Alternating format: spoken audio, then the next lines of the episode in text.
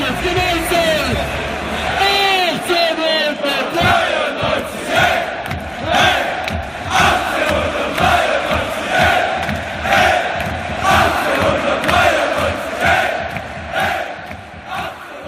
Punkte nach fünf Spieltagen. Die meisten von uns hätten das vor Saisonbeginn mit Sicherheit sofort unterschrieben. Nach dem 1 zu 1 gegen Köln machte sich aber bei einigen, so hatte man das Gefühl, so ein bisschen dieses, da war doch noch mehr drinnen breit. Aber war es das?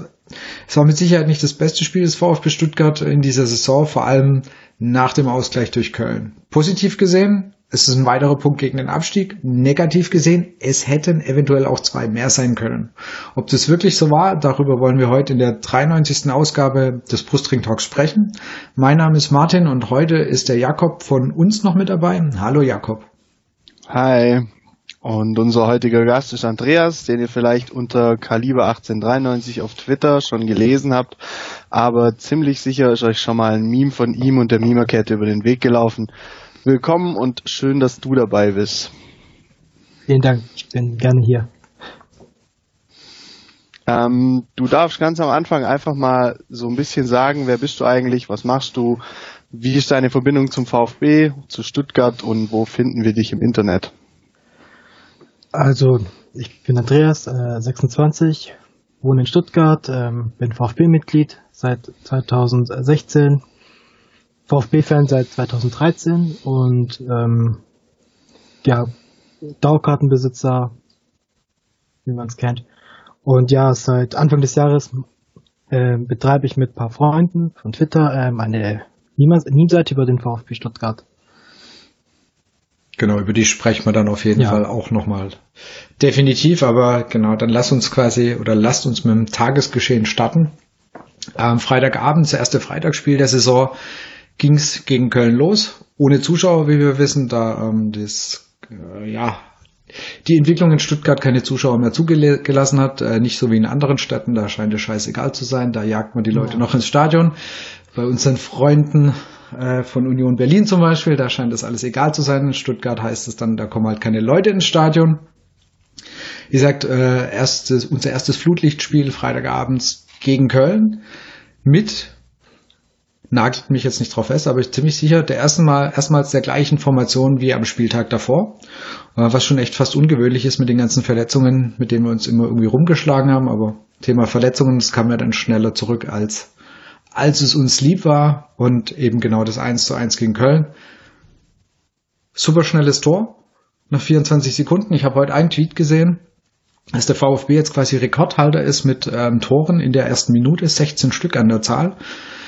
Äh, sehr erstaunlich. Es hat leider am Ende nicht gereicht und daher eben die große Frage, war es am Ende, waren es zwei verschenkte Punkte oder war es ein gewonnener Punkt? Und dem wollen wir uns mal ein bisschen zu nähern. Und ja, ich würde einfach mal anfangen, Andreas, rückblickend die 90 Minuten mit Nachspielzeit.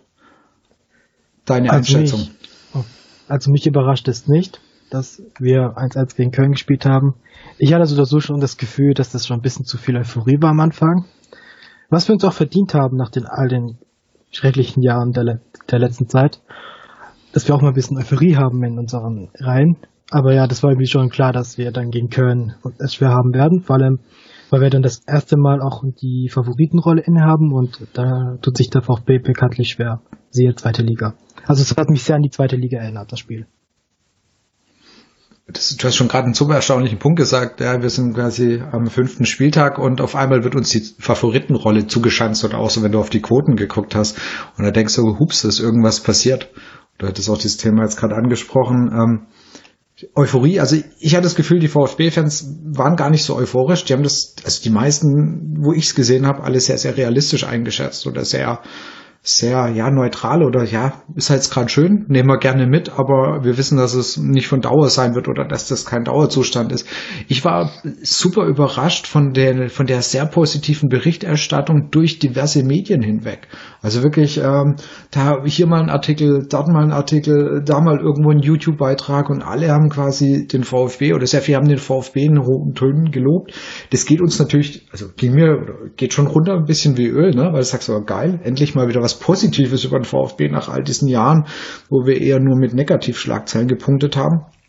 und war ungewöhnlich, aber so gesehen, ja, kommen wir wieder zum Spiel zurück, war das 1 zu 1 vielleicht auch für die Außenstehenden jetzt mal wieder das Zeichen, okay, VfB ist noch der VfB und halt eben doch nur ein Aufsteiger.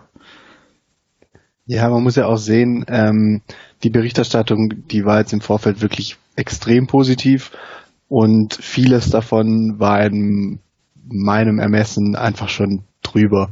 Ähm, ja, dass der VfB plötzlich irgendwie als so ein bisschen die Wunderwaffe präsentiert wird, die diese Saison die Überraschung schaffen könnte. Das ist mir einfach schon viel zu viel. Ähm, das geht viel zu weit. Dass wir eine Wundertüte als Mannschaft haben, ist klar. Ähm, jetzt lief es die ersten Spiele. Ähm, wir haben gute Leistung gezeigt. Die Moral hat gestimmt. Ähm, es scheint ein Team auf dem Platz zu stehen und bekanntlich läuft es auch einfacher und man hat mehr Selbstvertrauen, wenn es läuft. Ähm, ich würde jetzt einfach mal abwarten, bis vielleicht die ersten Ergebnisse kommen, mit denen man nicht so zufrieden ist. Ich meine, äh, Schalke kommt nächstes Wochenende dann, da können wir auch noch drüber reden nachher, Auf jeden Fall. Ähm, inwiefern der VfB da vielleicht den Aufbaugegner geben wird was ja dann wieder der VfB der letzten Jahre wäre. Ähm, aber wenn das jetzt vielleicht mal zwei, drei Wochen nicht so läuft von den Ergebnissen oder von der Leistung, dann glaube ich, dann hat diese Mannschaft einfach aktuell auch die Gefahr, sehr schnell einzubrechen, weil es eine wahnsinnig junge Mannschaft ist, ganz viele neue Spieler, wenig Erfahrung ähm, auf Bundesliga-Niveau. Und deswegen würde ich da weiterhin, auch wenn das eine Momentaufnahme ist mit den, mit den guten Leistungen und die Berichterstattung aktuell, dass man da auch zufrieden sein darf und man darf die guten Sachen ja auch mal sehen, dass diese Mannschaft aktuell auch Spaß macht. Aber das kann sich, glaube ich, extrem schnell wandeln. Und das ist, glaube ich, der VfB, den wir dieses Jahr erleben werden. Dass es ein VfB mit vielleicht sogar zwei Gesichtern sein könnte, ähm, wenn die Leistungen passen, wenn ja, man schafft, diese Euphorie oder diese Welle und dieses Selbstvertrauen mitzunehmen in die nächsten Spiele, dass dann die Ergebnisse durchaus stimmen können und dass man dann am Ende wirklich nichts mit, mit dem Abstieg zu tun hat.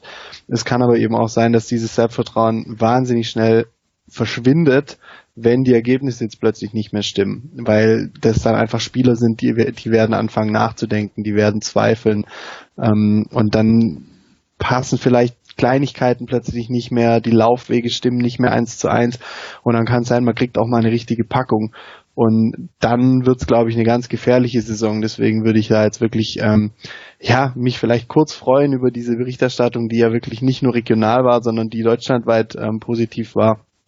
Und dann aber wirklich ähm, auch weiterarbeiten. Und ich glaube, der VfB mit Matarazzo und Mislint hat und auch mit Hitzelsberger, die tun gut daran, da jetzt einfach weiterzuarbeiten, ohne ähm, sich aus diesen acht Punkten zu viel auszumalen. Also aktuell hätte ich das Gefühl, es tut dort keiner dort unten. Also die, ich glaube, die gefühlt schätzen die das alle sehr, sehr korrekt und sehr richtig ein, dass das der, der Start positiv ist. Also ich denke, er hat uns alle im Positiven überrascht, nachdem ähm, wirklich die letzten, wenn du ja wirklich lang zurückguckst, die Saisonstarts jetzt immer in der Bundesliga verkackt worden sind. Äh, der Lennart von rund um den Brustring hat es ja auch gestern nochmal geschrieben, das war der beste, oder vorgestern, das war der beste Saisonstart immer noch seit 2008, 2009.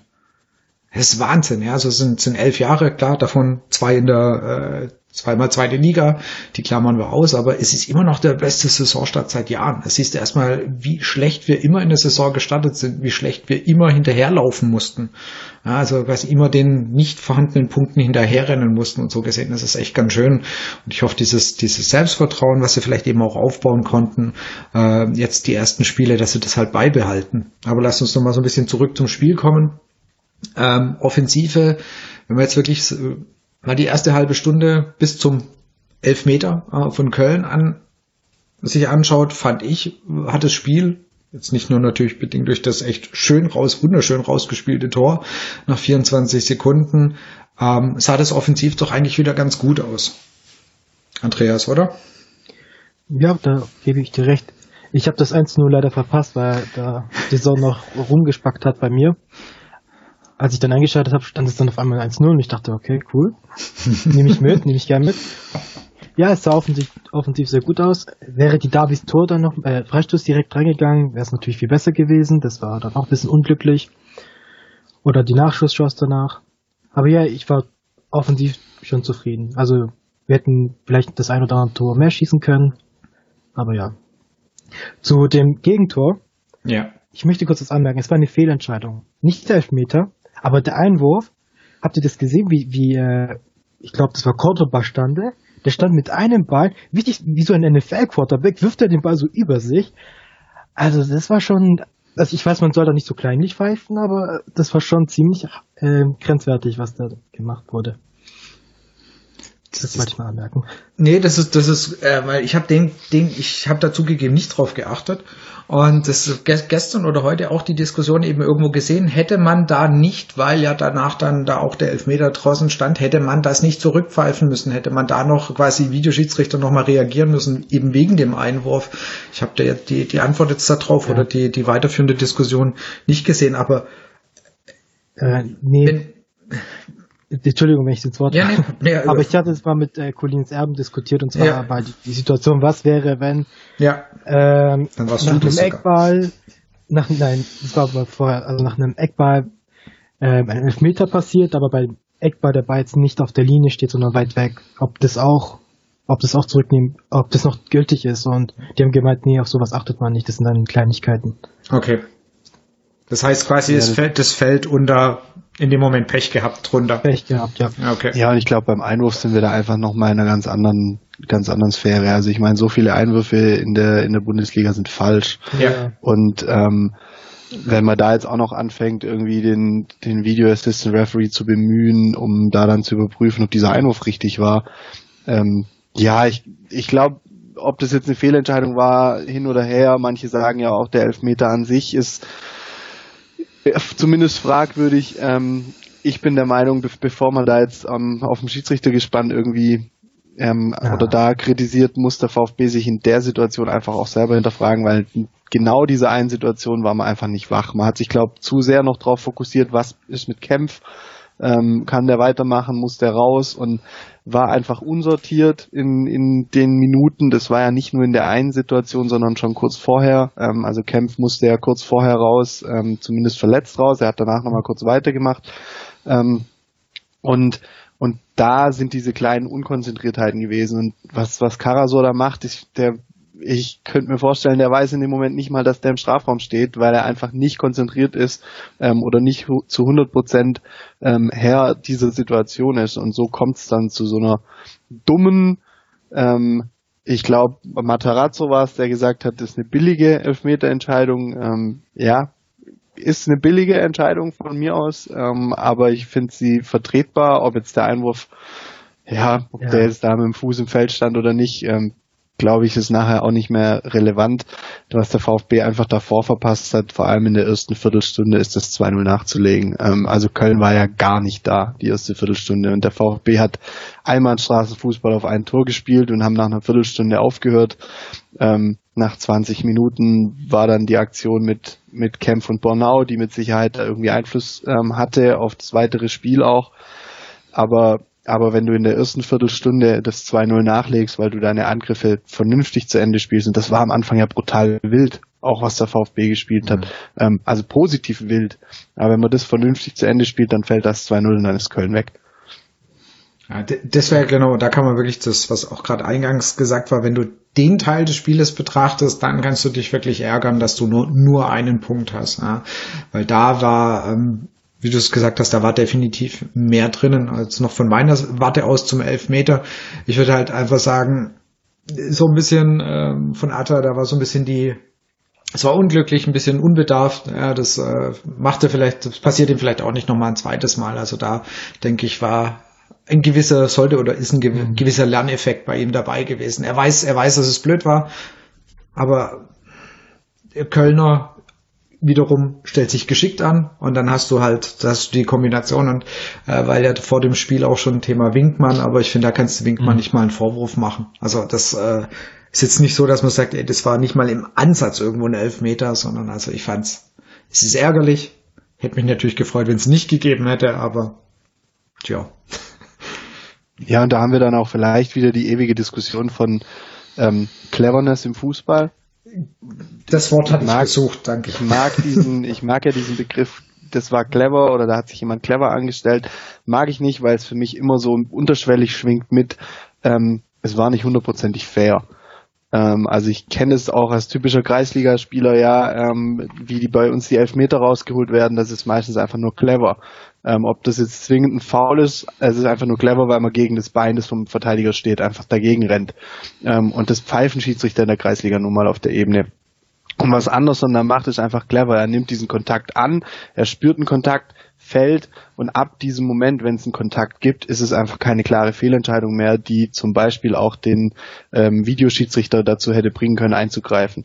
Von sofern macht Anderson das clever, inwiefern das jetzt hundertprozentig fair ist oder notwendig ist, steht auf einem anderen Blatt, aber ich glaube, das ist das, wie es den modernen Fußball oder was den modernen Fußball ausmacht. Ähm, dieses clever Fußball zu spielen, einfach auch mal diese Fouls zu ziehen, zu fallen, wenn man diesen Kontakt spürt, schön ist es nicht, aber in dem Fall ist es nicht mal unkorrekt gewesen. Also der genau. Elfmeter genau. ist okay, der ist vertretbar. Ähm, ich glaube, das war das erste Spiel seit langem, wo ich sage, Winkmann hat keinen absolut miesen, miesen Job gemacht. Ähm, von daher ist es wirklich ähm, ist okay und mit dem 1-1 können wir, glaube ich, auch am Ende leben. Ähm, vor allem, wenn man sieht, wie das Spiel ja dann danach ähm, lief, also nach dem 1 1. Denkst du, der Bruch war wirklich, äh, war der Elfmeterverletzung von Kempf? Weil ich finde, Kaminski konnte halt wirklich Kempf nicht annähernd ersetzen. Ich finde, Kaminski und Kempf sind einfach auch unterschiedliche Spielertypen. Ähm, Kaminski versucht, es ist weniger der Rustikale, ähm, sondern ähm, wirkt fast schon grazil und versucht es immer schön spielerisch zu lösen, aber er einfach die Sicherheit hinten bringt, glaube ich, einfach Kempf ähm, in, in dieser Konstellation mit, mit Karasor, der ja nicht mal gelernter Innenverteidiger ist, mit Stenzel, der eigentlich Außenverteidiger ist. Und man hat mit Kempf dann einen gelernten Innenverteidiger hinten drin. Ich meine, Karasor macht seine Sache eigentlich gut. Ähm, bei dem Elfmeter sieht er dumm aus, klar, aber Kempf ist derjenige, der, der Stabilität in diese Dreierkette bringt. Und der war raus und dann ging irgendwie in, hatte ich das Gefühl, ging ein kurzer Bruch durch die gesamte Mannschaft. Ähm, ich habe extrem den Unterschied bei Didavi gemerkt, ähm, wo ich die erste Viertelstunde, 20 Minuten das Gefühl hatte, der spielt endlich mal wieder richtig befreit auf. Ähm, Didavi ist ja einer, bei dem wir immer relativ schnell auch sehr kritisch werden. Ähm, aber bei, bei dem hat man das, finde ich, gemerkt, dass das Spiel nach dem, vielleicht nach dem Elfmeter, nach dem 1 zu 1, vielleicht aber auch schon nach der Kämpfaktion, dass das Spiel ein anderes war. Ähm, der ist weniger Wege gelaufen, er ist nicht mehr so stark angelaufen. Ähm, er hat sich dann irgendwann im Verlauf des Spiels auch wieder gefangen, aber das war so eine, das war so ein Moment, wo ich das Gefühl hatte, es geht durch eine gesamte Mannschaft, geht gerade irgendwas. Ähm, so ein bisschen eine Verunsicherung, weil jetzt Kempf ähm, gerade verletzt ist. Kempf finde ich jetzt generell äh, noch, noch so ein Thema. Ähm, er wurde ja in der Sommerpause, hat man ihm ja die Kapitänsbinde abgenommen. Castro wurde zum Kapitän und da hieß es schon, um Gottes Willen, äh, du kannst den Kampf doch, das, das wird ihn ja total mitnehmen und ähm, äh, quasi, es wird ihn anknacksen, ja.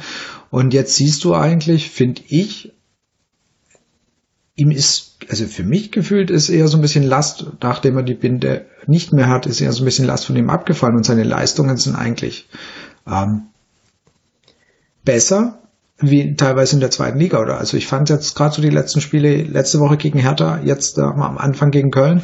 Was denkst du Andreas hatte das eine Auswirkung? Doch nicht mehr Kapitän? Oder vergleich jetzt also die, eben die Leistung zweite Liga Bundesliga? Also er hat sich auf jeden Fall von diesem von dieser Degradierung super zurückgekämpft. Und ja. Ich er tut mir auch ein bisschen leid wenn man so sieht seine Verletzungshistorie jedes Mal irgendwas im Kopf. Da habe ich schon ein bisschen Mitleid. Also letztes Jahr der Kieferbruch, ja. jetzt ist am Ohr. Der, nimmt, nimmt, alles mit immer. Ja, also jemand hat auch getwittert, dass es, dass er auch selber dran schuld ist, weil er immer volles Risiko geht, aber das musst du ja auch im, im Fußball, also im Abstiegskampf musst du das machen, da musst du Körper, körperlich präsent sein bei sowas und ja, es war blöd, also blöd gelaufen für ihn, es tut mir leid, ich wünsche ihm auch alles Gute und ich hoffe, dass er auch wieder in die Stammelf rückt. Ja, Kaminski kann ihn nicht ersetzen, da gebe ich euch recht. Kämpfe ist da schon besser. Wie gesagt, ich fand's ich fand es auch positiv, was du auch gerade gesagt hast. Er hat sich da eigentlich jetzt nicht äh, von diesem Kapitänsding nicht wirklich beeinflussen lassen, fand ich. Also zumindest nicht äußerlich. Ich denke, ähm, was da in seinem Kopf zwischenzeitlich ablief, wird was anderes gewesen sein. Aber er nimmt es eher als Ansporn und ähm, Castro ist jetzt auch seiner Kapitänsrolle ähm, gerechter geworden bisher, als viele gedacht haben. So gesehen hast du aktuell gefühlt die berühmte Win-Win-Situation. Also Castro so, so oder so mein Lieblingsspieler auf jeden Fall. Da habe ich mich sehr gefreut, als er Kapitän wurde. Und dass er auch dieses schöne Tor gegen Hertha gemacht hat, war, war ich sehr glücklich. Also, Hut ab. Super Transfer von Reschke damals. Äh, ein Reschke-Transfer. Also, ja, Reschke-Rampe war das noch. Das war noch die gute alte Reschke-Rampe. Ja. Aber äh, das ist schon krass. Also gerade Castro finde ich, das ist jetzt die erste Saison, von du, wo du von ihm das Gefühl hast, er macht das, wieso er mal geholt worden ist, für das er geholt worden ist. Ja? Also seit, ähm, seit dem Hamburg-Spiel, seit dem 3-2. Da wird, da war, da finde ich, also kurzer Ausflug, weil da, da gibt's ja dieses Bild, wo er jubelt und quasi, er macht ja fast so diesen, ne, ähm, ja. Armbeuge, Faust. Mich interessiert immer noch, wem das galt. Das wird mich heute noch interessieren. Galt es dem Trainer? Galt es irgendeinem Hamburger? Ich würde es echt gerne wissen. Also ich habe da eine Theorie, aber dazu später bei den Fragen. Okay. Ja. Genau.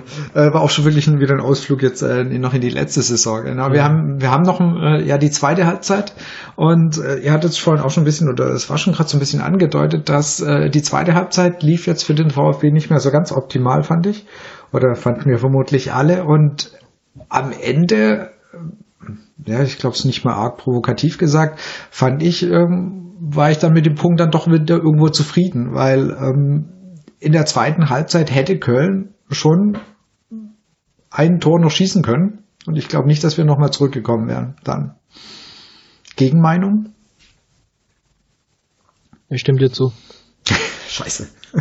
Also, was ich zur zweiten Halbzeit sagen kann, ist, äh, bis jetzt haben wir eigentlich jede zweite Halbzeit zu, äh, im Prinzip gewonnen. Also immer mehr Tore geschossen als der Gegner. Und das war dann wirklich das erste Mal, dass wir wirklich als 0 zu 0 die zweite Halbzeit gespielt haben.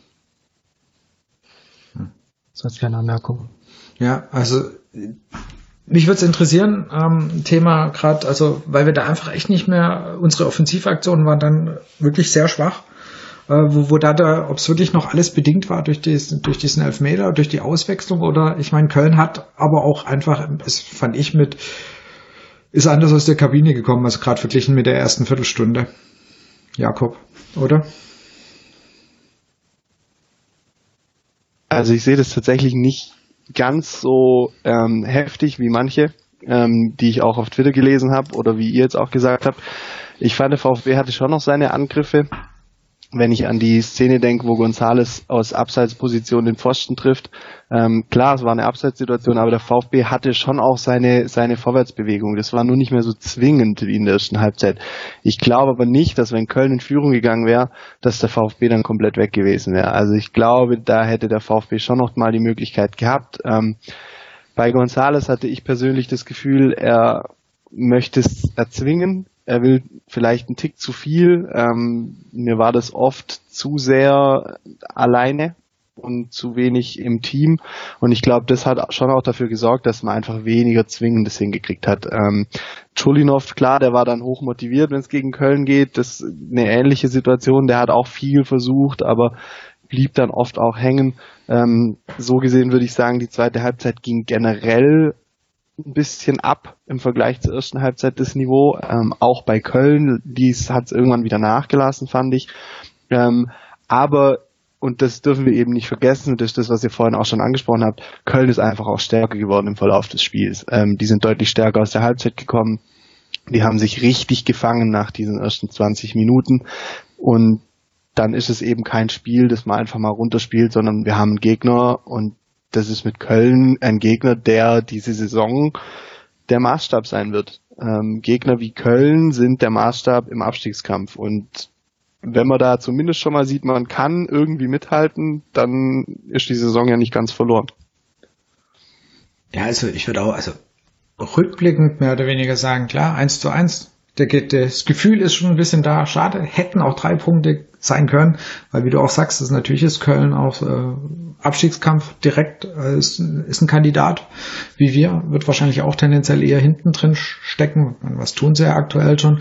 Und da wären natürlich die drei Punkte super nice gewesen, aber so guckst du halt aufs Gesamtbild und dann siehst du acht Punkte und dann finde ich, ja, da stehst du doch einfach noch, stehst du doch einfach noch ähm, sehr, sehr gut da. Also finde ich, das ist immer noch wirklich deutlich besser, wie erhofft oder wie am Anfang vielleicht eben gedacht. Wir hatten jetzt auch schon über die Wechsel gespr gesprochen. Ähm, Matarazzo hat von diesen fünf aktuell erlaubten Wechseln, ja, hat es in Anspruch genommen. Wir haben fünfmal gewechselt. Das erste Mal verletzungsbedingt und dann zwei Doppelwechsel. Andreas, wie siehst du es? Denkst du, es ist für, ein, für einen ähm, Verein wie den VfB, ist es mit den fünf Wechseln aktuell eher gerade ein Vorteil? Also, ich denke schon. Ich denke, das ähm, fügt sich gut in so einen ähm, in so einen Matchplan für einen Trainer. Ich glaube, die würden am liebsten auch hin und her wechseln, wie sie wollen, je nach Spielsituation. Äh, ich hätte es lieber gesehen, dass er statt Clement ähm, Eckloff bringt natürlich. Weil Eigengewächs und ich, ich hätte es ihm so gegönnt, dass er da irgendwie das entscheidende Tor gemacht hätte. Aber nee, ich denke nicht, dass es irgendwie ein Problem sein sollte. Eigentlich sollte es ein Vorteil sein. Ich meine, Köln hat, glaube ich, auch, die haben nur viermal gewechselt. Viermal, glaube ich, ja. Ja. Wir haben einen breiten Kader, wir müssten das eigentlich ausnutzen können. Insofern. Von daher das ist nämlich auch so irgendwie mein Gedanke. Ist, jetzt hast du diesen riesen Kader und ansonsten hast du halt in der Regel deine ähm, 11 plus maximal drei Wechsel. Und so hast du eigentlich halt auch die Chance von diesem breiten Kader eben auch situationsbedingt äh, öfters mal zu wechseln. Und ich finde es also, ich habe das Gefühl, das ist für uns dieses Saison gar nicht so schlecht, dass wir das eben machen können. Und ähm, Matarazzo, wie wir es jetzt haben, hat ja gesehen am Freitag, er, er nutzt dann auch diese Option der, der Wechsel. Also fand, ja, ein riesen, ein hm? Riesenvorteil an, an diesen fünf Wechseln ist ja, dass ähm, so wie das, also wenn es der VfB mit mit dieser Dreier bzw. Fünferkette spielt, ähm, ist dann dieser typische Doppelwechsel um die 60. Minute rum. Die beiden ähm, Wingbacks raus, in dem Fall Kulibali und ähm, Silas und Gonzales und Massimo dafür rein. Also einfach zwei Spieler, die genau die gleichen Positionen übernehmen, die einfach die Linie rauf und runter rennen müssen. Und das geht einfach nicht mehr als 60 Minuten, wenn man wirklich auch nochmal Dampf nach vorne machen will. Und da sind diese fünf Wechsel natürlich ein Riesenvorteil, wenn man dann nicht schon zwei verbraucht, um einfach die zwei Spiele, die irgendwann sowieso platt sind, ähm, tauschen zu müssen. Das ist aktuell ein Riesenvorteil für den VfB, aber im Prinzip für jede Mannschaft, ähm, weil die können genauso darauf reagieren. Köln hat nicht darauf reagiert, ähm, weil sie es, glaube ich, jetzt nicht notwendig fanden, ähm, haben ja auch nur viermal gewechselt, weil sie zweimal Einzelwechsel gemacht haben und dann durften sie nicht nochmal das Spiel unterbrechen ähm, für einen fünften Wechsel. Also haben dann, der letzte Wechsel war dann auch ein Doppelwechsel. Mhm. Zu der Clement für die Davi statt Eckloff für die Davi-Sache. Ähm, ich glaube, der Wechsel war wahnsinnig sinnvoll, weil der VfB hat überhaupt keinen Zugriff mehr im zentralen Mittelfeld gehabt und hatte wenig Ballbesitz im zentralen Mittelfeld. Und da ist dann, glaube ich, Clement im Vergleich zu Eckloff schon der Spielertyp, der da einfach nochmal Ballbesitz bringen kann, ähm, der die Bälle auch sinnvoll verteilen kann.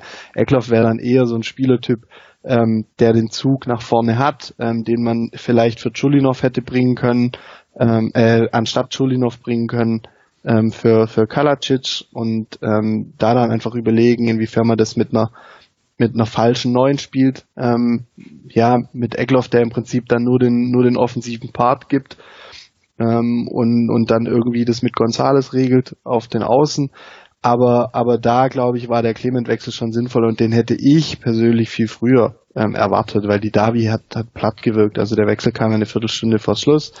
Ähm, ich glaube aber, dass das eben diese, diese Krux ist an diesen fünf Wechseln, dass man trotzdem nur drei Unterbrechungen wahrnehmen darf ähm, und dass, dass Matarazzo Kalacic noch nicht runternehmen wollte vor dieser 74. Minute, die es nachher war.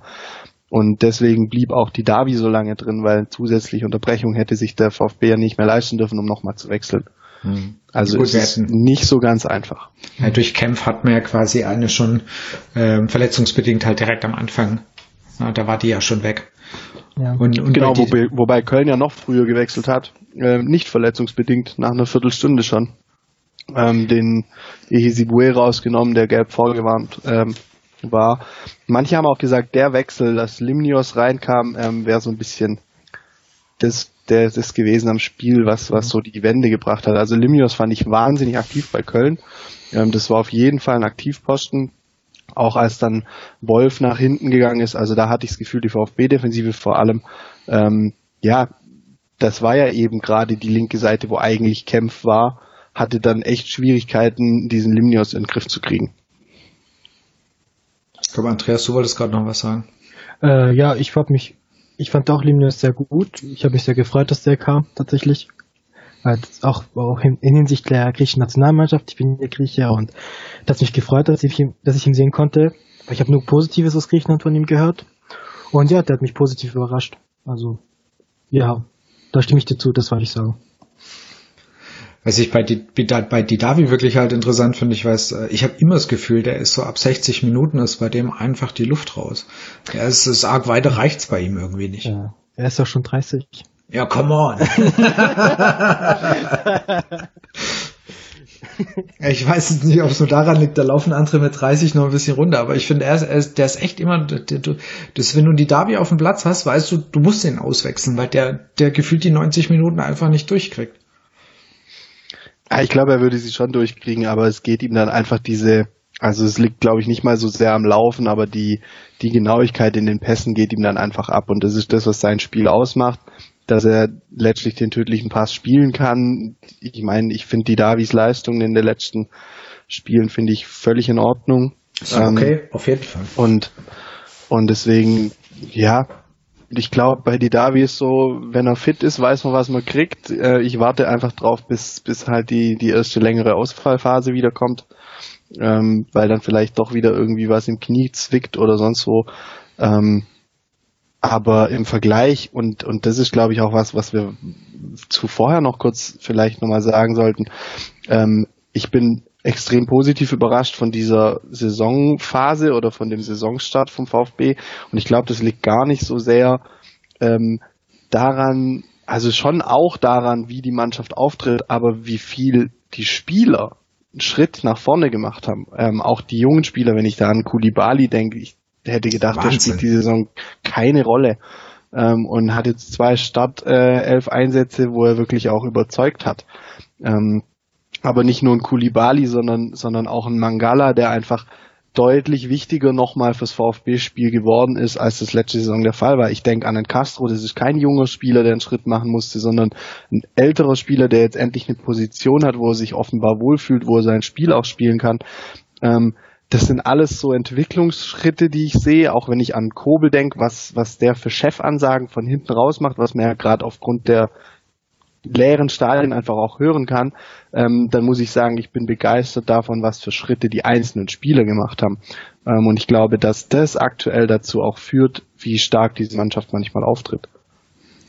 Und da ist doch das Interessante, wann und wie ist das passiert? Das finde ich eigentlich das total Spannende, weil das ist in Großteilen, zu Großteilen eine Mannschaft oder die gleiche Mannschaft, die uns in der zweiten Liga teilweise echt zu Weißblut getrieben hat. Ja, es ist wirklich, wo, wo wir gesagt haben, Leute, das, das, das Einsatz stimmt nicht und äh, spielerisch haut nichts hin und äh, ich habe für mich ist irgendwie so dieser so ein bisschen Knackpunkt ist dieses Karlsruhe-Spiel gewesen. Aber da war ja wirklich, gefühlt war der Aufstieg, der, der direkte Aufstieg so gut wie weg. Ja, wir sind auf Platz drei zurückgefallen gewesen. Ein Kackspiel in Karlsruhe, ein wirkliches Kackspiel von der Mannschaft. Und die Woche drauf ähm, schießen sie Sandhausen 5-1 aus dem Stadion und gewinnen 6-0 in Nürnberg. Und in der Zeit muss irgendwas passiert sein. Ähm, dass die Mannschaft A wieder zusammengekommen ist und B, wie du es eben genau absolut richtig gesagt hast, die ist gewachsen und sie ist einfach, die Spieler sind individuell, haben sich alle gesteigert oder sehr viele gesteigert, sind besser geworden und da muss irgendwas passiert sein. Natürlich hast du eine Sommervorbereitung, die Matarazzo war das quasi seine erste Sommervorbereitung natürlich und er scheint irgendwie bei den Spielern den richtigen Draht zu haben oder aktuell den richtigen Draht gefunden zu haben, dass es sie motiviert und dass es sie fördert und dass sie eben vorankommen. Es gibt Ausnahmen, die zurückfallen, wie in Förster, der jetzt gerade in der, in der zweiten kickt. Aber so das generelle Gros von der Mannschaft siehst du schon, dass die, finde ich, wie du es gesagt hast, alle einen Sprung gemacht haben oder sehr viele sich echt positiv weiterentwickelt haben. Und mich würde halt echt interessieren, gerade dieses Spiel nach Karlsruhe, irgendwas muss da passiert sein. Und war das nur die Ausbotung von Badstuber oder ist da einfach, sind da noch andere Sachen passiert, wo die Mannschaft einfach den, ja, die Kurve bekommen hat? Also meine Meinung ist, dass die Ausbotung von Bartstuber da eine wahnsinnig große Rolle spielt. Das, äh, wenn man im Vereinsumfeld das gehört hat, wie der auch intern aufgetreten ist, ähm, dann glaube ich schon, dass das für viele junge Spieler in gewisser Weise eine Befreiung war. Ähm, auch weg vielleicht von diversen Leadertypen. Ich meine, Bartstuber ist ein Leadertyp, aber ich glaube, mit seinem Führungsstil kommen viele nicht zurecht. Mm, ja, und ich meine, du hast jetzt gerade Förster erwähnt. Ähm, ich glaube, der kommt ja aus einer Verletzung, deswegen kickt er jetzt gerade vor allem noch in der zweiten, weil er einfach auch noch Rückstand hat ähm, und es noch nicht reicht ähm, für, für die Profimannschaft aktuell. Aber ich glaube schon, dass eben diese Bartschuber-Aktion damals, ähm, was da passiert ist, auch im Rahmen dieses Karlsruhe-Spiels, dass die großen Einfluss darauf hatte, wie sich seitdem die Mannschaft entwickelt hat und wie sie auch jetzt auftritt.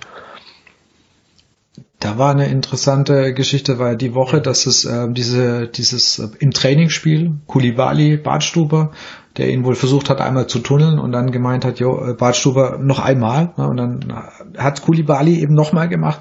Dann wäre er wohl weggekrätscht worden und kam wohl nicht so ganz gut äh, beim Rest von der Mannschaft an. Also das würde halt zu diesem Bild passen, was man da hat, dass durch diese Ausbotung von Badstuber die, die Mannschaft sich wieder ja mehr finden konnte und nachdem er dann eher eben komplett äh, versetzt worden ist in die U21, dass die Mannschaft eben diesen, diesen Faktor Bartstube nicht mehr hatte, weil es muss ja an irgendwas festzumachen sein. Und ähm, er ist halt in dem Moment das offensichtliche Puzzleteil, ja, das dann fehlt in dem Moment. Äh, ich fände es halt krass, wenn es wirklich an einem Spieler so lag, dass die Mannschaft nicht zusammengekommen ist. Und, und jetzt hast du auf einmal wie, wie letzte Woche bei Hertha äh, das Gefühl, dass der eine ist für den anderen da. Das heißt, wenn einer einen Fehler macht, versucht es ein anderer auszubügeln. Ja, so und ähm, es ist die Mannschaft ist eine Mannschaft, die auf dem Platz steht. Und das ist, glaube ich, was wir alle letzte Saison sehr oft eben der Mannschaft vorgeworfen haben, dass es eben nicht aussah wie eine Mannschaft, sondern halt eine Ansammlung von Einzelspielern. Und das, diese Wandlung finde ich extrem interessant oder sehr positiv natürlich. Was du nicht vergessen darfst, die Davi wurde ja auch ausgebootet. Der war ja auch so gut wie weg. Und dass der sich da zurückgekämpft hat, also irgendwas muss da passiert sein, mannschaftsintern, dass er sich zusammengerissen hat, dass er sich vielleicht irgendwie charakterlich verändert hat, dass er auch mehr, mehr, mehr ein Leader geworden ist und dass er jetzt auch so aufspielt und ja, also das könnte natürlich auch gewesen sein, dass auch da ein Einfluss war. Oder vom neuen Kapitän von Castro. Vielleicht hat er jetzt auch mal FIFA-Abende organisiert, nicht so wie Kempf, und da lief's. Wer weiß. Ja, äh, wie gesagt, und das, das finde ich sehr positiv und das muss man der kompletten Mannschaft und Trainerteam echt, finde ich, echt hoch anrechnen. Ähm, es sieht einerseits gut auf, aus, auf was wir auf dem Platz machen, aber du hast es wirklich das Gefühl, es ist wieder eine Mannschaft da. Und ich finde, das, das war, glaube ich, das, was in der zweiten Liga sehr viele sehr oft gestört hat, dass man eben genau nicht dass der oder da den das nicht irgendwie gesehen hat, dass eine Mannschaft auf dem Platz ist. Und deswegen da ist echt sehr gute Arbeit geleistet worden.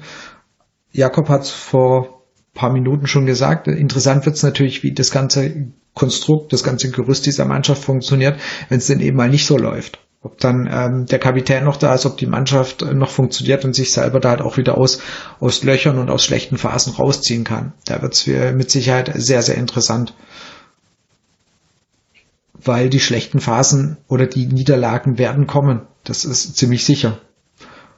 Hoffentlich jetzt nicht gleich am nächsten Freitag gegen Schalke 04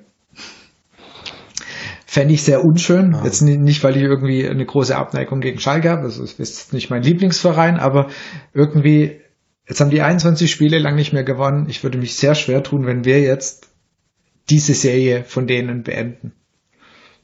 Ich rechne ja mit einem Unentschieden wieder. Ich denke, dass sie sich hinten einstellen, wie gestern gegen Dortmund, und dass der VfB halt mit Ballbesitz jetzt nicht so gut klarkommt, ist ja bekannt. Also es wird wahrscheinlich so ein trockenes 0-0. Meinst du nicht, dass sie versuchen, ein bisschen offensiver zu spielen? Nein, ich denke, dass Schalke wirklich sich hinten reinstellt. Also, ich meine, was sollen sie, was sollen sie machen? Ich denke, wenn sie, äh, wenn sie ein bisschen offensiv sind, dann werden wir sie auskontern mit unserem Umschaltspiel, mit den Challenge-Spielern, wenn sie uns den Raum geben. Das wollen sie natürlich nicht und vielleicht sehen sie in uns mehr als jetzt mit Abstiegskonkurrent, jetzt nach, der, nach dieser ganzen Lob, Loberei, nach dem ganzen Gehype, dass sie sich denken, ja gut, Stuttgart ist wohl doch eine bessere Mannschaft, deswegen ein Punkt wäre, wäre okay für uns. Also ich weiß nicht, die spielen zu Hause. Ähm, ich glaube nicht, dass sich Schalke nur hinten reindrängt oder hinten reinstellt. Das Problem ist aber, glaube ich, dass Schalke von den von den aktuellen Spielern, die da auf dem Platz stehen und die auch fit sind, ja, dass das jetzt, dass es nicht die Mannschaft ist, die die es hinkriegt, ein Offensivfeuerwerk abzuzaubern ähm, oder abzubrennen. Und deswegen könnte ich mir schon vorstellen, dass es, dass es eher sehr taktisch geprägt sein wird, das Spiel sehr defensiv, vielleicht von beiden Seiten. Ich meine, der VfB versucht ja eigentlich auch erstmal aus einer soliden Defensive in die Umschaltsituation zu kommen. Das heißt, eigentlich wollen beide Mannschaften vielleicht jetzt nicht zwingend den Ballbesitz, sondern, ähm, sondern eher die Umschaltsituation erzwingen. Oh, ich könnte, ich könnte mir vorstellen, dass das so ein richtiges Geduldsspiel wird, ähm, was wir diese Saison ja eigentlich noch gar nicht hatten. Also wir hatten noch gar kein Spiel, wo es irgendwie lang 0-0 stand. Ähm, zumindest vom VfB her gab es es noch nicht. Und, und man dann irgendwie warten musste, bis, bis irgendwann mal was passiert. Ich könnte mir aber vorstellen, dass, dass das so eins werden könnte. Ja, ich meine, hat, äh, Dortmund hat sich ja auch extrem schwer getan, weil sie sehr, sehr defensiv gestanden sind, sehr gut geordnet gestanden sind und die haben sehr lange gebraucht, letztendlich eine Standardsituation, um dann zu ihrem Tor zu kommen. Also das, aber ich kann mir, also ich für meinen Teil kann mir nicht vorstellen, dass die ähm, genau, also genauso auch gegen den VfB spielen. Also man braucht jetzt dieses Thema Heim, also ich weiß nicht, ob da Zuschauer zugelassen sein, sein werden ähm, jetzt am Freitag äh, oder ob das ohne ist. Also dieses Thema vor der Heim, vor den heimischen Fans werden sie sich nicht so hinten reinstellen. Ich glaube, das kannst du ausklammern. Das, aber bei denen ist auch mittlerweile, denke ich, schon auch so langsam ein Druck da. Ich meine, sie haben einen Punkt, ja, so langsam sollte mal ein Sieg her. Und VfB ist dann halt doch nur ein Aufsteiger oder halt immer noch ein Aufsteiger. Also ich habe die Hoffnung, dass sie sich nicht ganz so arg hinten reinstellen, weil sonst äh, stimme ich euch beiden zu, sonst wird es eine äh, sehr zähe Angelegenheit. Und auch was Andreas gesagt hat, das würde uns nicht entgegenkommen. Das sind wir, das sind wir sonst wieder so wie beim Zweitliga-Fußball. Das heißt, die anderen sagen, macht ihr mal, weil ihr seid ja der VfB, ne? Macht ihr mal das Spiel und das liegt uns, glaube ich, einfach nicht sonderlich, äh, wenn versuchen, also wenn die Mannschaften versuchen, uns das Spiel machen zu lassen. Ich fand es ist sehr erstaunlich gegen, gegen Hertha BSC. Da war eigentlich so die Verteilung, Ballbesitz, Pässe etc. war Berlin deutlich höher. Also da waren eigentlich die Werte so umgedreht wie bei uns in der zweiten Liga, wo wir den die mehr Pässe gespielt haben, den höheren Ballbesitz hatten und jetzt gegen ähm, wir quasi aus dem Kontern oder aus den schnellen Gegenstößen rausgekommen sind und damit dann am Ende 2-0 gewonnen haben und es gefühlt uns etwas mehr lag, wie wenn wir eben das Spiel komplett selber machen müssen. Und deswegen wäre ich für Schalke natürlich ganz dankbar, wenn sie versuchen würden, ein bisschen was für das Spiel zu tun, aber ähm, ja, ich habe die Hoffnung, dass sie sich eben nicht so hinten reinstellen, weil sonst wird es echt ein sehr, eine sehr, sehr zähe Angelegenheit. Und ich finde, sie haben sich so ein bisschen stabilisiert jetzt dann auch unter Baum. Also es ist nicht mehr so ganz katastrophal, wie es äh, die ersten Spiele noch unter, unter Wagner war. Also ich glaube, da kommt auch so langsam wieder ein bisschen mehr Struktur in die Mannschaft rein. Was denkt ihr, wird Baum bis zum Ende bleiben bei Schalke? Weißt du, wenn die noch ein paar Mal verlieren, dann wird man bei Schalke wieder nervös. Und dann ist das so, dann ist das so diese Weinzierlösung gewesen ja. wie beim VfB. Also das ist, das ist nicht ganz unwahrscheinlich sogar. Aber ich glaube, aber ich glaube, in der Corona-Phase gerade wird sich Schalke nicht leisten können, nochmal einen Trainer zu entlassen. Das ist, ähm, glaube ich, ja. Also das wird einfach, ich glaube, das ist bei vielen Vereinen eventuell irgendwann das ausschlaggebende Argument. Ähm, ich meine, wenn man jetzt Wagner schon schon entlässt und und jetzt Baum hat, dann ähm, kriegt man es eigentlich nicht hin, nochmal zu sagen, okay, wir, wir lassen nochmal einen Trainer äh, gehen, haben dann immer noch zwei auf der Gehaltsliste und haben einen dritten, den wir neu anstellen. Das, ähm, das kann ich mir nicht vorstellen, dass Schalke das nochmal macht. Ähm, ich vermute auch, Schalke wird sich irgendwie fangen. das, äh, keine Ahnung, ich, ich schätze Baum als Trainer nicht besonders, ähm, weil er jetzt einfach, man hat auch genug gehört aus seiner, seiner Zeit in Augsburg.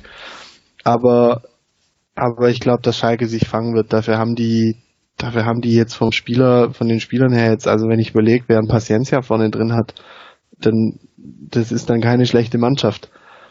Aber Paciencia allein reicht eben nicht, um Tore zu schießen. Und wenn man das jetzt mal anschaut, Schalke hat schon 19 Tore kassiert in dieser Saison, ähm, dann ist die Defensive einfach bei denen das Riesenproblem. Also ich meine, wir haben jetzt fünf Spiele gespielt, 19 Tore kassiert. Ähm, die werden sich allein deshalb eigentlich, vermute ich, nicht komplett hinten reinstellen. Klar versuchen die erstmal hinten sicher zu stehen, aber die wollen die drei Punkte. Also die müssen ja jetzt auch mal, die müssen drei Punkte holen, genau. die müssen gewinnen. Deswegen wird das, deswegen wird das irgendwann ähm, wird Schalke, also wenn selbst wenn es lang beim 0-0 bleiben wird, irgendwann wird Schalke versuchen, offensiver an die Sache ranzugehen, wird mehr Risiko gehen. Der VfB dann vielleicht genauso. Ähm, der Super-GAU wäre, dass Ibisevic uns da nachher einen reinhaut oh. und, ähm, und wir das dann verlieren. Danke, dass du mich daran erinnert hast. Das hast, ja. habe ich schon äh, komplett verdrängt gehabt. Ich Sehr gerne. ja, Gott sei Dank ist Kabak noch gesperrt, weil äh, genau. das hätte ich auch kommen sehen. An den habe ich gerade auch gedacht und ich, äh, dass ich meine, das ist mit Sicherheit ein Minuspunkt für Schalke, dass, dass der äh, halt in der Abwehr wirklich fehlt, weil ähm, der einfach doch ein sehr guter Abwehrspieler ist und auch das dort war. Ich meine, seine, seine rote Karte war, und es war keine rote Karte, es war eine nachträgliche Sperre, war selten dämlich, ne? Aber äh, so gesehen bin ich ganz froh, dass der nicht dabei ist, absolut. Ich hoffe halt, dass von uns ähm, alle zentralen Spieler wieder dabei sind. Also ich würde mir wünschen, bei Kempf habe ich jetzt gelesen, zwei bis drei Tagen steigt er wieder ein. Da bin ich gespannt, ob der uns am Freitag wieder zur Verfügung steht. Sonst wird es halt in der Abwehr langsam echt super eng, weil dann... Ähm, dann ja, wobei Anton, Anton soll wohl auch wieder können. Soll wieder können, das wäre also natürlich Anton, das, okay. Anton ist wohl eine, eine Option für Schalke und Kempf soll wohl auch ähm, ja eine Option sein. Das wäre natürlich ähm, klasse. Ja. Ich meine, sonst ist natürlich ähm, vor dem Spiel gegen äh, gegen Köln war ja Endo auf der Kippe. Das wäre für mich ein Wahnsinn. Also das wäre auch gegen Köln ein wahnsinniger Verlust gewesen. Und zum Glück war er dabei und er war, das hatte Ricky auch heute wieder geschrieben, wieder zweikampfstärkster Spieler. Also es ist einfach Wahnsinn, was der Woche für Woche abliefert. Und da hoffe ich natürlich auch, dass ähm, seine Probleme, die er hatten, die Woche nicht nochmal zurückkommen und dass der uns definitiv wieder zur Verfügung steht. Und ähm, Kobel war ja auch kurz auf der Kippe, auch der konnte wieder, also das sind für mich so die Spieler, von denen ich echt hoffe immer, dass die fit sind, dass die definitiv spielen können. Kobel, Endo, Mangala jetzt auch wieder fand ich, der war ja vermutlich, ich weiß nicht, wie, sie, wie ihr es gesehen habt, da so ein bisschen Man of the Match. Also der hat nicht nur durch sein Torende, finde ich, ein sehr, sehr gutes Spiel gemacht. Und das sind die Spieler, von denen ich halt eben hoffe, dass wir nicht noch mehr Verletzungen ähm, ja, unter der Woche auf uns zukommen. Ja, und bei Endo war ja auch erst am Donnerstag, stand da fest. Ähm, ich glaube, am Donnerstag hat er signalisiert, es geht. Ansonsten ja, wäre das, glaube ich, schwierig geworden. Ähm, aber ja. ich, also Endo ist für mich einer der Spiele, den, den kann man nicht ersetzen in der Mannschaft. Ja, wir haben letztes oder wir haben das in den vergangenen Saisons gehabt mit Askasiba, wo wir gesagt haben, den kann man nicht ersetzen aufgrund seiner Aggressivität. Ähm, ich finde, Endo hat diese Gabe, die Räume genau da zuzulaufen, wo die Bälle hinkommen. Der, der sieht schon vorher, wo kommen die Bälle hin, wo sind die Schnittstellen und wie er sich die Bälle zurückholt und dann einfach auch noch die Stärke im Aufbauspiel nach vorne. Ähm, wird äh, auch dazu führen, dass er, glaube ich, nicht mehr allzu lange beim VfB spielen wird, sondern dass da auch größere Vereine dann die Fühler nach ihm ausstrecken werden. Aber ja, damit muss man dann auch wieder klarkommen oder umgehen. Ähm, aktuell ist Endo für mich einer, der den, der den Unterschied momentan macht und der auch dieser jungen Mannschaft einfach nochmal ein bisschen Halt gibt. Vor allem ist seine Position zentral für, für das VfB-Spiel. Absolut. Das ist und interessant halt auch einfach, wie das hingeworden ist. Ja. Also unter, unter Walter quasi keine, keine große Sonne gesehen und hat sich dann über die Zweitligasaison äh, unter Matarazzo wirklich gesetzt, sich selber gesetzt durch seine Leistungen und der ist jetzt nicht mehr wegzudenken und das, das ist echt abgefallen, weil wie du es gesagt hast, wir haben keinen Ersatz für ihn. Also so aktuell kannst du keinen nicht mal in der Richtung eins zu eins hinstellen, der diese Position ausfüllen würde. Was auch immer Walter in ihn nicht gesehen hat, ne? Der hat ihm vielleicht den Job gerettet. Ja, es ist eigentlich erstaunlich. Wir haben irgendwie immer wieder so diese, diese Trainer, die irgendwas in den Spielern nicht sehen, was der nächste Trainer dann gesehen hat. Ich meine, Manet und Pavard von ähm, Lukai quasi mit Missachtung gestraft und dann das erste Spiel und von denen und äh, die zwei haben zusammen das fucking Futtern gezaubert. Mhm. Und dann sagst du, okay, was hast du bei denen, also was, was hast du da nicht gesehen? Ja. ja eigentlich sehr, sehr, erstaunlich und wie gesagt, uns bei Walter und Endo war auch so ein Thema, aber da, ich erinnere mich dunkel, dass er ihn nicht wollte und ihn deswegen halt nicht gespielt hat und er deswegen nicht gespielt hat. Ja, ich glaube, er wollte einfach für eine andere Position Spieler und ja. ähm, das generell ist ja erstmal in Ordnung. Ähm, wie nachher die Aufstellung zustande kommt beim VfB ist, glaube ich, nochmal ein anderes Thema. Ähm, ich glaube nicht, dass es nur die Entscheidung des Trainers ist. Ähm, übrigens in, in keinem Verein. Ich glaube, Richtig, da, genau. da sprechen, sprechen Sportdirektoren genug mit. Ähm, und deswegen, ja, aktuell ist okay, so wie es läuft. Ich glaube, sobald mal nicht mehr läuft, wird es sehr schnell auch unruhig, ähm, weil vielleicht dann diverse Dinge auch einfach nach außen kommen, die momentan ähm, so ein bisschen ruhen, weil, weil es einfach läuft. Ähm, ich könnte mir vorstellen, dass es in Stuttgart Tradition äh, gemäß dann auch sehr schnell wieder unruhig werden würde, wenn es irgendwann mal nicht so läuft. Aber jetzt mal ehrlich, bei welchem Verein ist es nicht so? Wenn es mhm. schlecht läuft, dann wirst du immer, wird immer irgendwas an die, an die Oberfläche, an die, äh, ans Tageslicht kommen, dann wird immer irgendjemand, der unzufrieden ist und den man davor vielleicht nicht gehört hat, wird damit an die Presse gehen oder es irgendwo äh, mitteilen. Ich glaube, das hast du wirklich bei jedem Verein. Da sind wir gar nicht so arg anders wie andere. Also ich glaube, das Thema wirst du immer haben. Also wenn es irgendwo schlecht läuft, dann kommen natürlich die, die, die ähm, hinten anstehen müssen, weil es vielleicht nicht reicht oder weil sie sich ausgebotet fühlen. Äh, die fühlen sich dann natürlich bemüßigt, dann entsprechend na, ja. ihr, ihr, ihr, ihr Unwohlsein nach außen zu tragen. Und ich glaube, das hast das, du immer. Entschuldigung. Ja. Äh, schau dir das Tam an, das Thomas Müller gemacht hat bei den Bayern. So, war auch nichts anderes. Der, der Kovac hat nicht eingesetzt oder so, oder so ähnlich. Ich weiß nicht, wie das war. Auf jeden Fall, der hat ja nicht oft gespielt oder nicht die Rolle gespielt, die er wollte. Dann war, dann war Bayern total ähm, schwach, haben gegen Frankfurt 5-1 verloren. Dann wurde Kovac verlassen. Auf einmal gewinnt sie die Champions League mit Thomas Müller als Stammspieler. In, in der Form seines Lebens. Gefühlt. Und deswegen, ich glaube, das, das hast du immer und das, das dürfte nichts VfB-Spezielles sein. Ähm, wir hatten es vorhin auch schon mal, ich bin auch total gespannt, wie diese Mannschaft, äh, Trainerteam, alle dann umgehen, wenn dann eben mal zwei, drei Niederlagen am, am Stück kommen. Ja? Das heißt, wie gehst du da dann mit darum und kommt die Mannschaft, wird sie unsicher, wie kriegst du das ge äh, dann gebacken? Also da wird es mit Sicherheit sehr, sehr spannend, weil stimme ich dir voll zu, Jakob, wenn es gut läuft, dann läuft's, ne, dann machst du dir um solche Sachen keine Gedanken und wenn es dann halt eher dann mal nicht so läuft, dann wird halt wirklich sehr spannend zu sehen, wie damit umgegangen wird. Aber aktuell stehen wir, wie gesagt, gut da. Ähm, Andreas hatte schon gesagt, ein 1 zu 1 äh, auf Schalke oder 0 zu 0 auf Schalke. Ich für meinen Teil würde auch sagen, wenn wir da ohne Niederlage rausgehen, wäre es Stand heute für mich vollkommen in Ordnung. Mhm. Jakob, was meinst? Ja, also wir sind voll im Soll. Ähm, ich glaube aber aktuell in der Form, in der sich Schalke befindet, muss man da gewinnen. Aha. Das hatte ich aber auch, das habe ich aber auch vor, habe ich aber auch vor Köln gesagt. Ähm, diese Formkrise, die Köln hatte ja. und die Formkrise, die Schalke momentan hat, die muss man ausnutzen, weil wir selber diese Saison irgendwann noch in eine Formkrise kommen werden. Ja. Und dann müssen wir plötzlich hoffen, dass die anderen Mannschaften das nicht ausnutzen. Und deswegen sage ich jetzt gerade sind wir in Form, wir müssen es nutzen. Ähm, und das haben wir gegen Köln verpasst. Deswegen sage ich, wir müssen auf Schalke gewinnen. Einfach um genug Vorsprung auch zu haben ähm, im Verlauf der Saison. Aber ich glaube auch, wir gewinnen.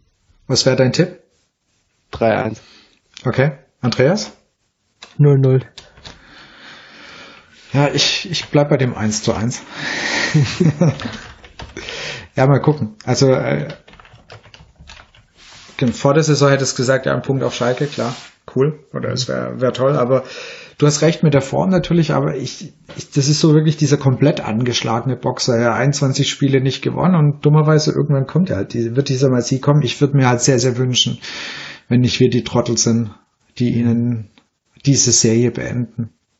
Also, oder ja. dass wir, also da würde ich mich sehr drüber freuen, dass, dass die, wenn dieser Kelch dann an uns vorbeigeht und die, was er sich die Woche drauf, gegen wen auch immer spielen, das ist mir dann Mainz. komplett egal. Meins, ja, okay. Mainz, okay. Mainz, die Trottel sein. Ich wollte sagen, das ist ja super, dann treffen sich Schalke und Mainz alle nicht gewonnen, dann können die sich in den Kopf einschlagen, großartig, finde ich fantastisch.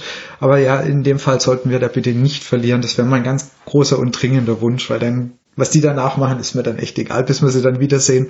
Äh, in, der, in der Rückrunde haben die dann alle ihr Spiel gewonnen, da ist das Ding dann durch. Ah, hoffe, hoffe ich. Ja, vor allem, vor allem geht's mir halt auch darum, das ist jetzt, Schalke ist das letzte Spiel, finde ich, bevor eine Phase kommt mit schweren Spielen für uns. Absolut. Ähm, weil danach kommen Frankfurt, wir spielen in Hoffenheim ähm, und dann kommen die Bayern. Und deswegen sage ich, Schalke jetzt nochmal gewinnen, weil danach weißt du einfach nicht, wie viel du punkten wirst. Ja. Ich meine, generell, das hört sich dann immer so ausgelutscht an, aber klar, alles, was du halt jetzt mitnimmst, so gesehen wären halt die zwei Punkte von Köln noch sehr schön gewesen, ja. das hast du und das, das nimmt dir keiner mehr und dann stehst du einfach immer mit schönem Abstand von dieser Abstiegslinie da unten, das ist natürlich sehr, sehr angenehm und klar, alles, was du mitnehmen kannst, jetzt her damit, also dass du eben nicht wie die Jahre davor immer hinterherläufst, sondern dass du eben vorne dran bist. Ich glaube, das macht es einfach angenehmer. Und in dem Fall hoffen wir auf dein 3 zu 1, Jakob. Ja. Ich wünsche es mir auch, tatsächlich. Aber ist klar, dass das Tor für Schalke Ibisevic macht. Ah, nee, bitte nicht. Das muss echt nicht sein. Also, das haben wir nicht verdient. Ja, echt nicht.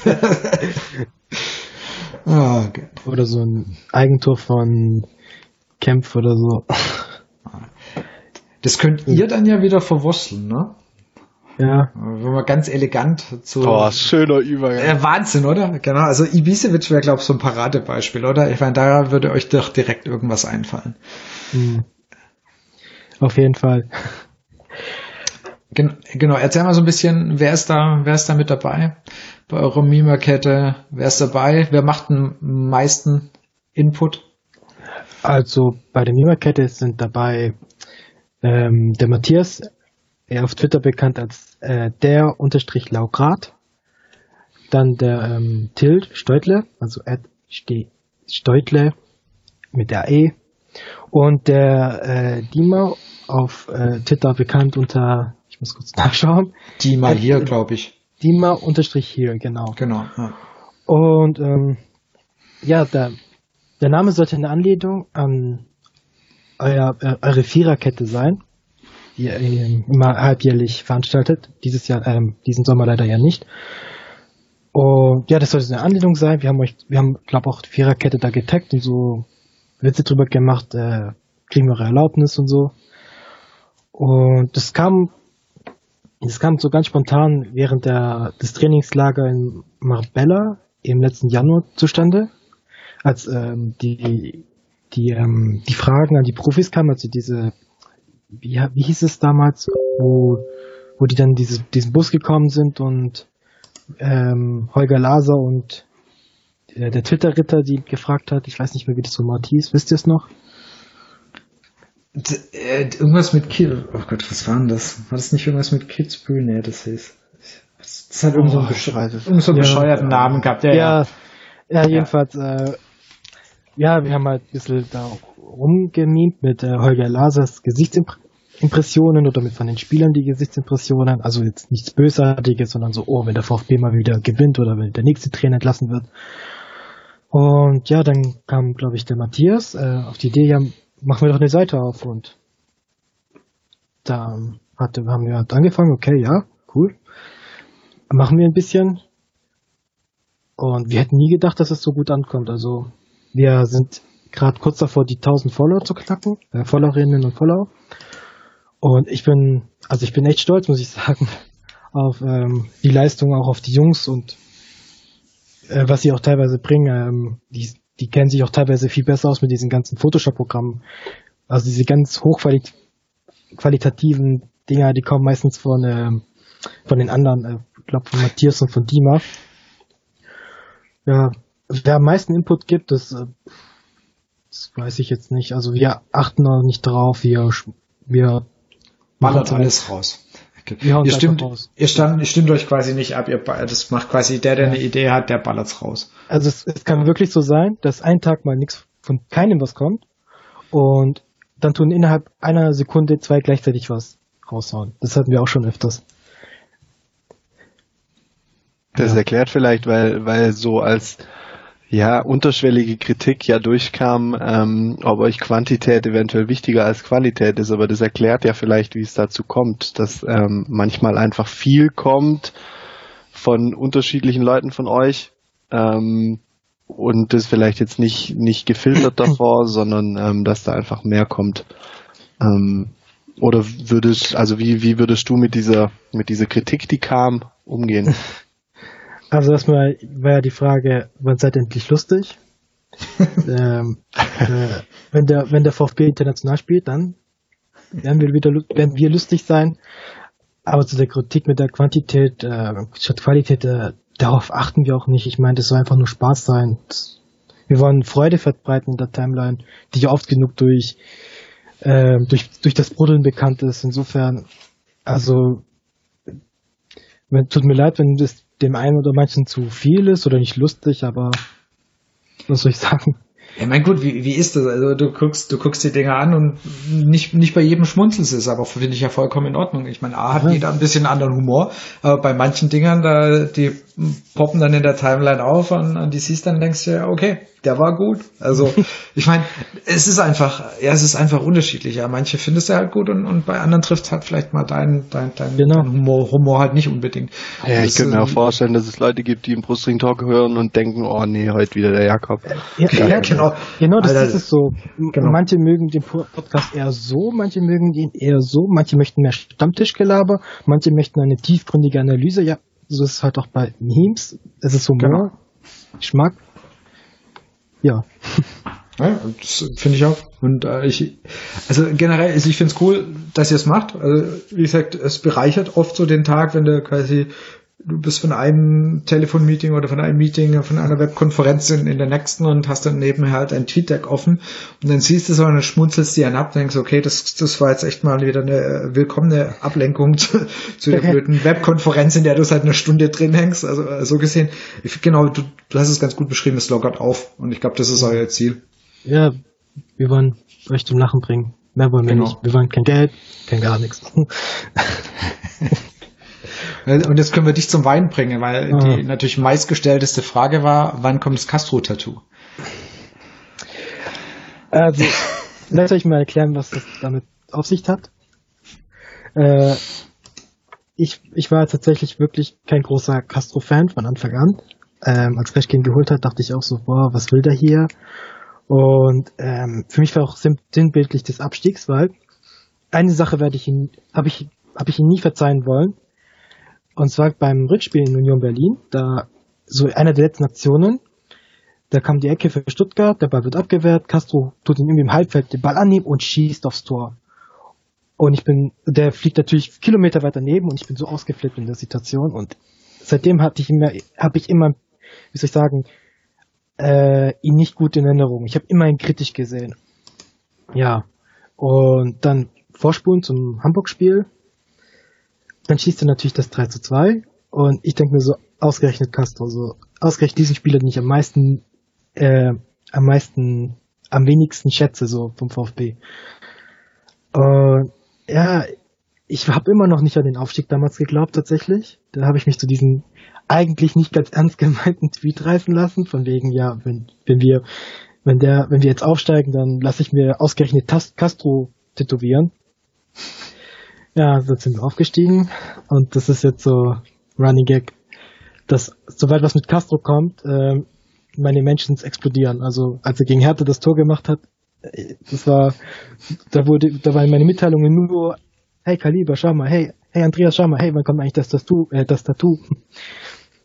ja, das ist so die Geschichte dahinter und eigentlich würde ich es mir schon gern machen lassen, weil ich wollte mich schon mal, mal tätowieren und ich weiß nicht wieso. Das war eine gute Inspiration. Äh, leider hat Corona einen Strich durch die Rechnung gemacht, weil das hat mein Geldbeutel bisschen angeschlagen. Ich war zwischenzeitlich ziemlich arbeitslos. Und ja, ich habe mir so vorgenommen, im Frühjahr auf jeden Fall das machen zu lassen. Ja, cool. Respekt. Ja, und das äh, Motiv werde ich das von Heads of God nehmen. Die haben, die haben mir ja. gesagt, dass sie es auch als Tattoo-Vorlage, äh, dass sie daraus eine Tattoo-Vorlage machen können. Es muss ja nicht groß sein, irgendwie so Oberarm, wo ich es nicht sehen kann. So ganz klein. ich glaube, es wäre auch okay, wenn nur Castro da steht.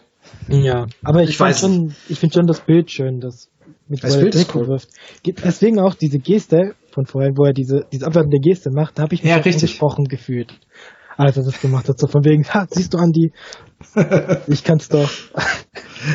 Das, das fand ich damals, äh, ich habe das echt so oft angeguckt, ich habe, ich rätsel echt, wem das gegolten hat. Weil ich glaube, er war mit Matarazzo am Anfang oder teilweise nicht so einverstanden und ich dachte, macht er das jetzt zum Trainer oder ging, ging ihn irgendeinem Hamburger so auf den Sack, dass er so, ihr ihr jetzt hier 3-2 Schnauze halten. Ich glaube, glaub, das galt gar niemandem bestimmten. Das, das war einfach, einfach quasi Emotion. Das galt, das galt der gesamten Situation, ja. wie die Saison lief, wie seine Saison lief, wie, wie das dann einfach manchmal so läuft im Fußball, die Kritik, die aufkommt und dann in dem Moment entlädt sich das einfach und dann ist es einfach nur so, so, wir haben es euch gezeigt, ich habe es euch gezeigt. Ja. So ein Ding. Also das wäre jetzt meine Vermutung. Okay. Ja. Aber es war wirklich eine, ein sehr legendärer Sohn, auch ja, wie im Hands of God. Das, mhm. das, das ist sehr ikonisch schon fast, wie er da dann losgerannt ist. Gut, das war auch eher etwas emotional ja. zugegeben. Die Momente, wo man verflucht, dass man nicht im Stadion sein kann. Ja, ich wäre so, oh, so gern. Äh, und das heißt, die Kurve wäre so explodiert ja. seinerzeit. Ja, das ist echt. Das sind die Momente, wo du so echt sagst, okay, scheiße. Ja, das wird, das genau. wird man, das wird man dann doch gerne im Stadion erleben und halt nicht irgendwo daheim auf dem Sofa vom Rechner sonst wo. Ja, ich meine, so ein 1 zu 1 gegen Köln kannst du sagen, ja gut, das verkraft ich, das war jetzt nicht so dramatisch, das war jetzt nicht so, aber halt, ähm, solche Dinger sind natürlich schon echt. Ich glaube übrigens, dass es, dass es der jungen VfB-Mannschaft, wenn wir schon bei dem Thema noch ganz kurz sind, echt gut tut, dass die Stadien aktuell leer sind, weil die einfach auch noch sehr viel Coaching von außen brauchen. Die wissen zwar schon ziemlich gut, was sie zu tun haben, aber ähm, und gerade gegen Köln hatte ich das Gefühl, Gistol ist deutlich lauter als, als Matarazzo. Aber ich glaube, dass es der jungen VfB-Mannschaft aktuell echt gut tut, immer mal wieder noch von, von außen einfach auch zu hören, ähm, was sollen sie tun. Und wenn das Stadion voll wäre, dann ähm, gäbe es dafür ja keine Chancen. Dann kommen so ganz kleine Zettelchen zum Einsatz. Ja, genau. Oder so wie beim Football, da haben sie jeder so ein Ohrstöpsel im Ohr und der Trainer redet so mit denen. Ja, ich glaube, das ist das Coaching ist für die Trainer mhm. wirklich aktuell echt echt anders, weil ähm, das ist das ist ja dieses Trainingsspiel-Feeling, ja, also dieses, mhm. die spielen da irgendwo in Portugal im Trainingslager, du hörst echt jedes Ding, was reingerufen wird, wird äh, Bonner Kontrolle, ne? Also ich meine, der mhm. war extrem laut, aber auch sonst, du hörst natürlich, was die Trainer reinrufen. Und das ist halt schon, das kriegen sie jetzt halt, äh, können sie während einem regulären Spiel auch, auch, auch machen. Und normalerweise, dann holen sie ja immer irgendeinen her, ne? Oder können ja maximal gefühlte zehn Meter weit schreien, dass es noch einer mitkriegt. Und jetzt kannst mhm. du übers halbe Spielfeld einmal irgendwas rufen und die Leute kriegen das noch mit. Das ist natürlich für, für die rein vom Coaching echt ein sehr interessanter Fakt oder ein äh, sehr interessanter äh, Ansatz, den du da gerade reinwirfst, weil sie können ja quasi normal coachen, wie sie es auch während dem Trainingskick machen. Ja, stimmt. Ja. Also es wird auch spannend äh, zu sehen, je nachdem, falls wir die Saison doch nochmal äh, volle Stadien erleben. Aktuell glaube ich nicht ganz dran. Nee. Ähm, wie dann die Mannschaft äh, damit umgeht. Also viele davon haben ja jetzt weder in der zweiten Liga noch in der ersten Liga schon vorm VfB-Publikum gespielt.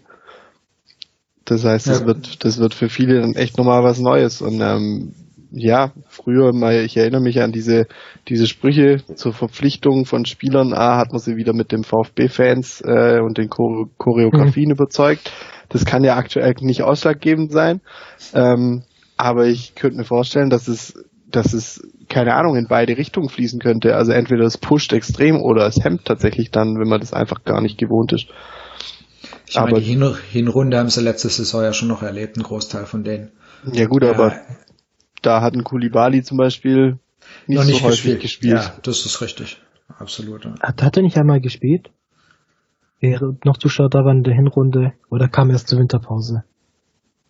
Er hat Nee, der, der, der kam nicht zur Winterpause, also ich, der, oder ich, ich glaube, der war nee, schon nee, da. Der war, der, der war schon da. Der, ich, der ich war schon da, aber, aber ich weiß nicht, wann der, ich weiß nicht, wann der einen ersten Einsatz hatte. Also wenn dann ein paar Minuten, ja, klar. Genau. So ein Kurzeinsatz also, mal, ja. ja. Ich wüsste ich, müsste ich auch komplett passen, wann der mal aber gespielt hat, aber es können echt nur kurze Einsätze gewesen sein in der Hinrunde. Ja, um, um das noch äh, abzuschließen, also ich glaube, die Saison wird maximal so diese Freiburg-Leverkusen-Nummer, mehr wird da nicht drinnen sein. Alles andere ist, glaube ich, komplett unrealistisch. Ich bin mit Platz 14 zufrieden. Echt. Gut, würde ich sofort schreiben. Platz 14 sofort. So, ich meine Zuschauer. Ach so. Äh, was, wie viel, wie viel ich glaube, ich glaube beides, beides könnte zutreffen. Äh, wollte ich sagen, Platz 14 nehme ich auch und das mit den Zuschauern ist auch, äh, wer da dann hin mag, soll das gerne tun. Also ist überhaupt kein Thema. Ähm, mich persönlich reizt einfach nicht so ins Stadion zu gehen. Das ist aber, wie gesagt, vollkommen okay, wenn, wenn, wenn es erlaubt ist und die Leute hingehen, tut es, ja, kein Thema. Ich würde es machen, nur einfach mal das mitzuerleben, so Katastrophentourismus. Aber ich, ich, ich denke, wir werden der Saison definitiv kein, keine vollen Häuser, außer bei Union Berlin. Da mhm. ist eh alles scheißegal. Die machen eh, was sie wollen und haben bestimmt irgendwie, ja, das Konzept ist, jeder hat seinen Namen irgendwo aufs Klopapier geschrieben und dann ist alles in Ordnung. Dann kann man alles nachvollziehen. Keine ja. Ahnung. Den Abstands, Abstandsregelung wird auch eingehalten, bestimmt. Ja, natürlich. Das hat man wunderbar gesehen, wie das bei denen geklappt hat. Kult, einfach Kult. Es ist echt, also noch kurz abschließend, also wirklich erstaunlich, ich hatte mit Union nie irgendwie, das war immer, die waren mir egal. Das war so, jo, gibt's halt. War mir, wenn, wenn jemand mich über äh, gefragt hätte, was ist dir in Berlin lieber, lieber Hertha oder Union, ich wahrscheinlich vor zwei, drei Jahren gesagt, ja, ja. Ne, Union, weil ja, es ist nicht Hertha.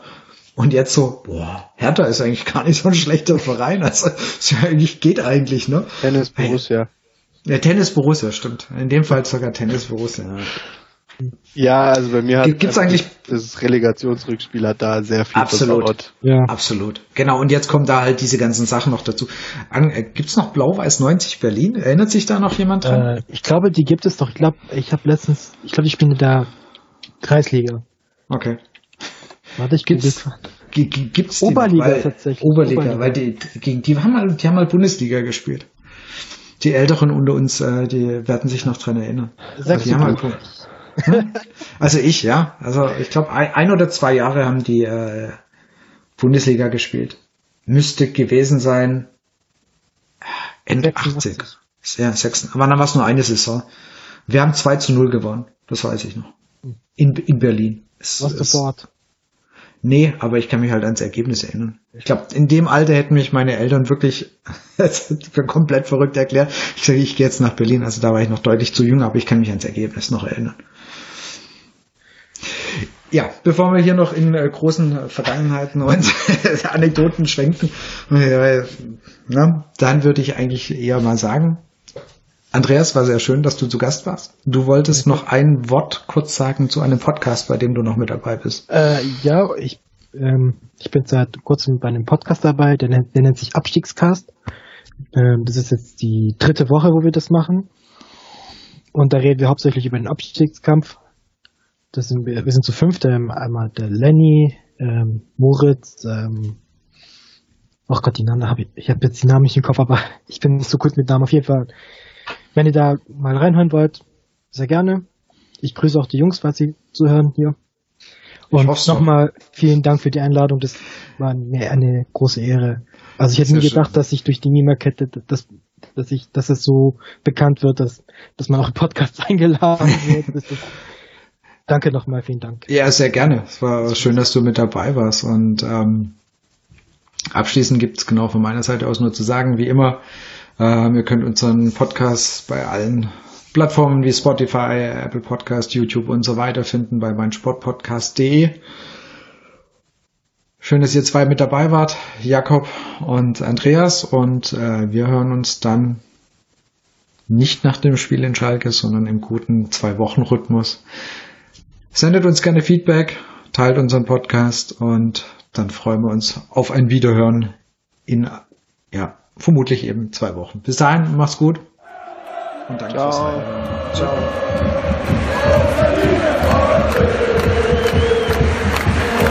Ciao.